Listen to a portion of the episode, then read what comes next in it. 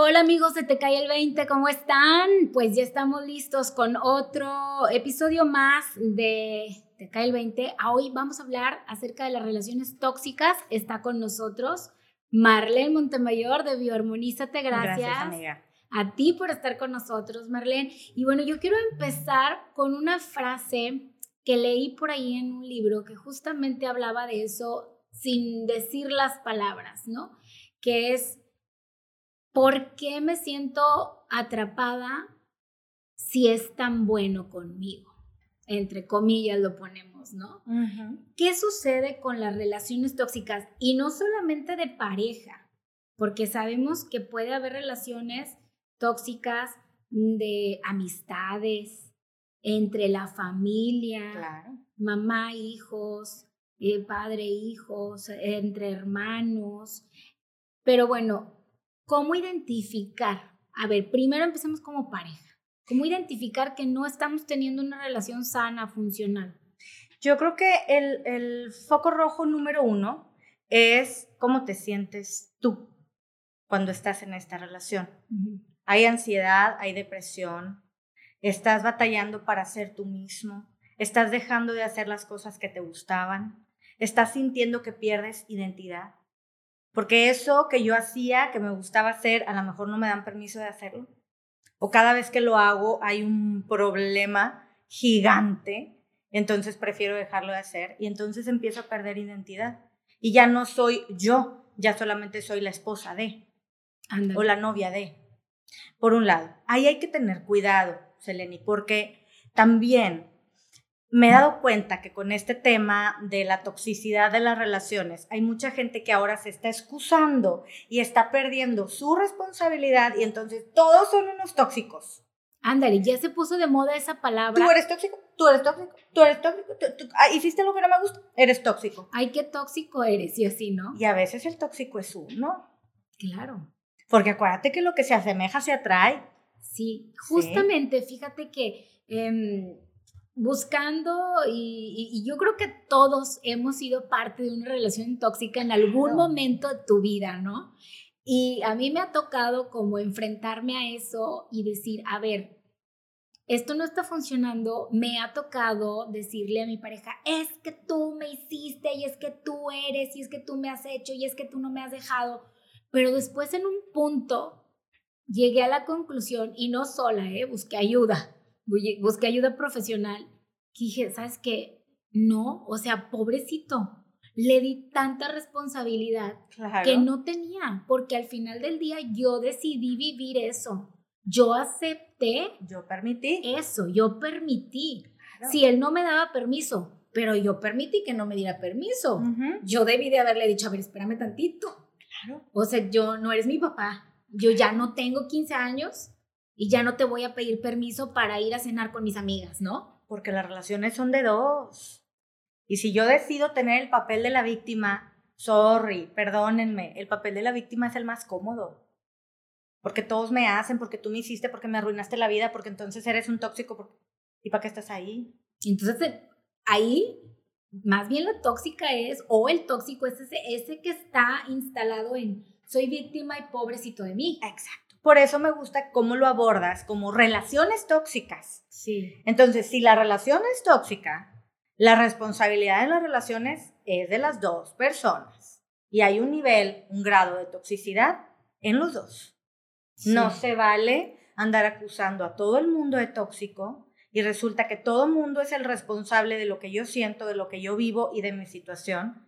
Que me ha tocado gente que dice, no, es que estoy deprimida o estoy enferma o tengo cáncer por culpa de... De, sí, mi marido me tiene así, sí, sí. o mi novio, o mi, etcétera, ¿no? Entonces, yo no estoy negando que hay actitudes bastante tóxicas que las personas permiten en una relación.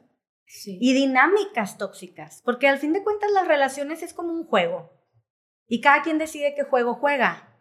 Y, y no pasa que a veces esa misma víctima en algún punto de, de, esta dinámica se vuelve victimario y el victimario es la víctima y entonces están así como que en, esa eh, sube y baja, sube y baja, pero luego ¿cómo te sales de ahí? Yo creo que ahí se necesita, como bien lo dijiste, ayuda profesional.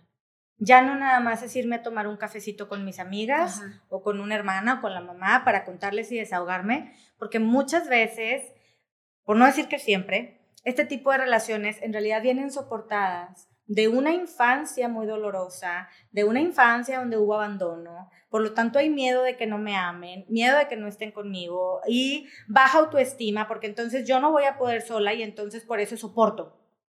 Soporto el abuso, soporto este, las malas respuestas o soporto la dinámica tóxica.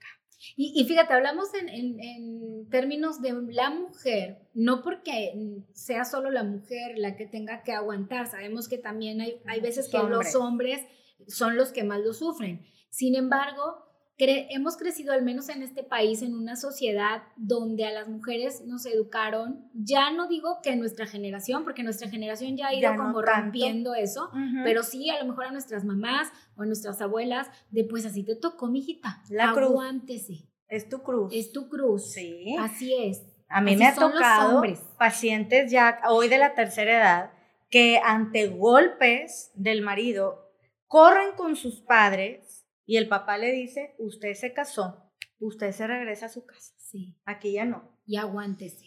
Entonces, bueno, este, no podemos abordar todos los temas. Lo que yo creo, eh, y que yo creo que es como el objetivo de todo esto, es darte cuenta si estás en una situación, en una relación tóxica, tú como hombre o tú como mujer, porque a veces la toxicidad está en el trabajo.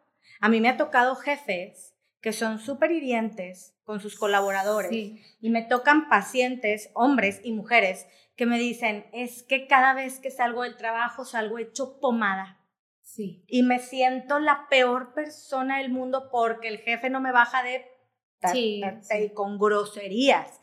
Hoy en día, sí, señor, sigue habiendo prácticas de violencia laboral. Sí. Sigue habiendo, sigue habiendo jefes que con groserías inútil, así le hablan a sus empleados. Sí, que manejan la culpa, que manejan el, el la devaluación. Entonces eso también es una relación tóxica. Claro. Con los amigos y con la familia. Entonces, a lo que a mí me gustaría invitar a las personas es a que se den cuenta de que si estás, es, si estás en una relación tóxica, primero hay que identificar cuál es tu grado de toxicidad. Y la mayoría de los grados de toxicidad personal es el papel de la víctima que ya me gustó o que de alguna forma siento que me lo merezco. Porque hay que trabajar con el merecimiento en las personas. Hay muchas personas, más de las que creemos, que no sienten que merecen cosas buenas. Sí. Por la culpa, porque soy malo, porque no soy suficiente, porque, porque yo no tengo eso que él tiene. Entonces me merezco la degradación, la devaluación, la grosería, ¿sí? Pero eso también es, una, es un nivel de toxicidad personal que hay que abordar y hay que trabajar. Sí. Terapéuticamente hablando. Fíjate, ahorita que dices eso, yo creo que todo se remonta a cuando somos pequeños, porque ahorita que dices eh, estar en el área de la víctima, ¿qué pasa cuando a un niño lo empiezas a comparar con su hermanito? Híjole. Y le dices, pero es que aprende como tu hermano. No, no. Es muy común que los papás hagamos de pronto eso. Sí. Sin embargo, creo que esas palabras pueden resonar en el alma a ese niño hasta ser un adulto. Claro. Que va a vivir en, en, esa, en, ese, en ese sentido de carencia, de yo no soy suficiente, ¿no? Claro, y de resentimiento consigo mismo, con el hermano, con los papás. O sea, son palabras que van al alma. Que, sí. Se van directo al alma. Sí, es importante que tengan mucho cuidado con los niños chiquitos. Sí, cómo les hablamos, ¿no? Claro. de, ahí, de ahí parte todo. Si vamos a tener adultos sanos, adultos emocionalmente sanos, claro. o no. Exacto. ¿Y qué creencias se instalan? Aguántese. No sea, no sé qué, porque no ah, llore. no llore. Los hombres no lloran. Y aguántese. Y, y para tener, hay que fregarse así, ¿no? Era, era, era como la premisa de nuestros padres, ¿no? Hay que trabajar mucho en la vida para tener. El que quiere azul celeste, que le, cueste. La cosa es que esas creencias se van quedando aquí. Y entonces yo vivo en, una frecuencia de creencia de que tengo que sufrir, tengo que padecer, tengo que batallar, para luego tener algo mejor. Y eso va en el plano laboral y en el plano de pareja y en el plano de familia. Entre más gorda la cruz que cargues, más bonito el cielo. Perdón, pero no es verdad. O sea, no, no es verdad. Nos merecemos toda la felicidad, toda la belleza, toda la gloria, porque Dios es lo que nos quiere dar, o en lo que creas, la energía. Ajá. Y, y, para, para tener éxito, no tienes por qué sufrir. No, no, porque entonces luego puedo sufrir toda la vida. Y nunca llegar al punto donde tú querías. O nunca disfruté el éxito, porque sí llegó, pero no me di, no me di permiso de disfrutar. Claro. Entonces hay que ver si en tus creencias está esta parte de, soportar, de ser la víctima o de siempre luchar, siempre luchar e ir contra corriente. Y entonces te toca una familia, por ejemplo, política, en la que eres tú la contra de todos. Y toda la vida estás como en contra. ¿Qué creencias tienes tú? O sea, ya hay que salirnos de que todos están mal, todos están locos y todos me hacen, porque de ahí no puedes crecer, desde el papel de la víctima, no puedes crecer, no puedes evolucionar. Exacto.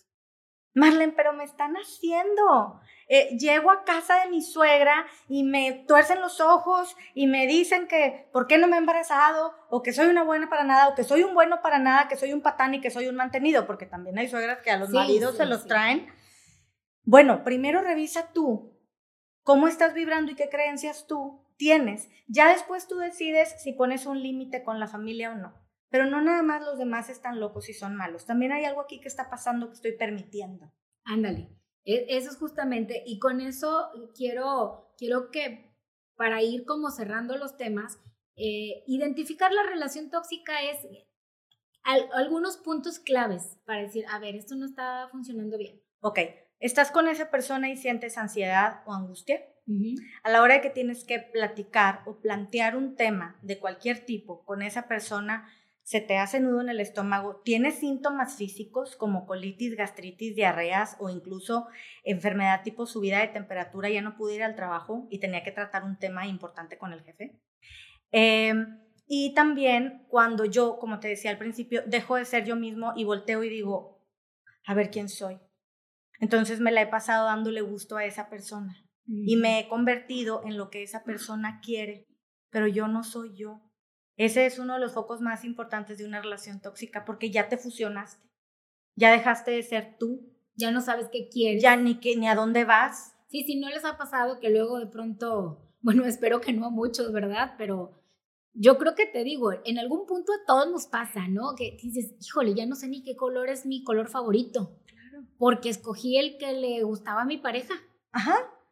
Porque siempre era lo que tú quieras. Eh, lo que está bien. está bien. Y eso también le pasa mucho a los hombres. Sí, claro. Y luego llegan a la crisisita de los 40, 42 y es cuando quieren votar a la mujer. Espérate, te lo puedes evitar. Nada más que no digas siempre que sí a todo. Claro. Esto es una negociación. En todas las relaciones hay que negociar.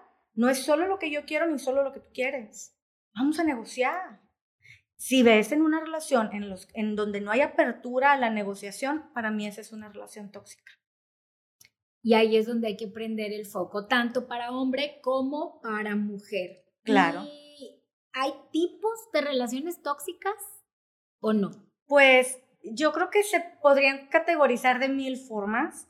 Para mí yo creo que es, pues yo creo que son, en, o sea, es en general la toxicidad más sí puede haber, o sea, como vampiros energéticos. Donde la relación no es solo tóxica de agresividad o de enojo, sino que es una relación donde me dreno.